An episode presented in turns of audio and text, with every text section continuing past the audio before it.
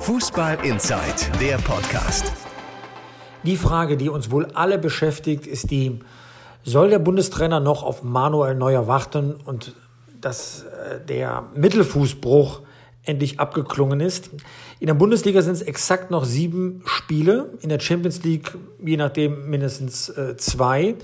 Und man fragt sich schon, ob er rechtzeitig in Form kommt. Die entscheidenden Länderspiele, wie jetzt gegen Spanien und Düsseldorf und am Dienstag in Berlin gegen Brasilien, macht er nicht mit, so wie er auch über weite Strecken der Saison, also die gesamte Saison, nicht einsatzbereit war. Ähm, kommt er dann noch rechtzeitig in Form? Nämlich, ähm, man kann äh, natürlich mit Fug und Recht sagen, dass er ein exzellenter Torwart ist, einer, der über allen steht von seiner Technik her. Aber es ist wie immer im Sport, man muss auch zusehen, dass er sag mal, die Geschwindigkeit hat, auch die Intuition. Wenn da Training nicht notwendig wäre, dann müsste man ja theoretisch gar nicht mehr trainieren. Insofern habe ich da schon Zweifel, ob er rechtzeitig in Form kommt. Man hat die Situation schon einmal ähnlich erlebt vor einer Weltmeisterschaft, dass er an der Schulter verletzt war. Er kam dann tatsächlich noch rechtzeitig äh, zurück. Der Unterschied ist, er hat nicht äh, die äh, Saison vorher verpasst. Und der Bundestrainer ist eigentlich auf der sicheren Seite. Er hat hinten dran drei sehr gute Torhüter, Testegen, Leno und Trapp.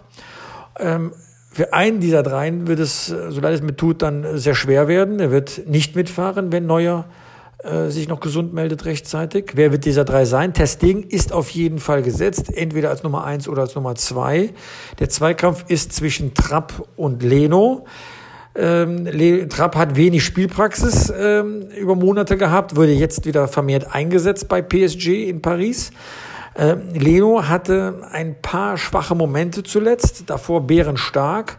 Insofern hängt es jetzt auch von den Trainingseindrücken ab, welche Reputation sich ein Torwart da aufbauen kann. Es gibt natürlich Fans, die sagen, warum nimmt er eigentlich Ralf Fährmann nicht mit?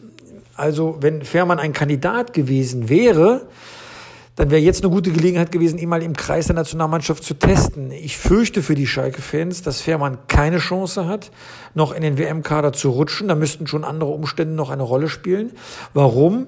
Fährmann ist mit Sicherheit ein guter Torwart, aber worauf ähm, Löw spekuliert ist, dass er einen sehr guten Torwart hat. Und zum sehr guten Torwart gehört es nicht nur, das Tor zu verteidigen, sondern auch die Raumverteidigung und die Spieleröffnung. Und in diesen beiden letzten Punkten bin ich mir nicht sicher, ob Fährmann tatsächlich besser ist als die beiden anderen. Ehrlich gesagt, ich bin mir sogar sicher, dass er nicht besser ist. Und äh, deswegen wird Fährmann da eher eine geringe Chance haben, irgendwie noch mitzukommen, so sehr man ihm das wünschen mag und er auch äh, die Sympathie des Anhangs genießt. Aber da geht es streng nach Leistung und da haben die anderen drei, Testegen, Leno und Trapp, ähm, über Jahre dann sagen wir, den Platz hinter Manuel Neuer sehr, sehr gut äh, ausgefüllt. Fußball Inside, der Podcast. Noch mehr Fußball gibt's in unserem Webchannel Dein Fußballradio auf radioplayer.de.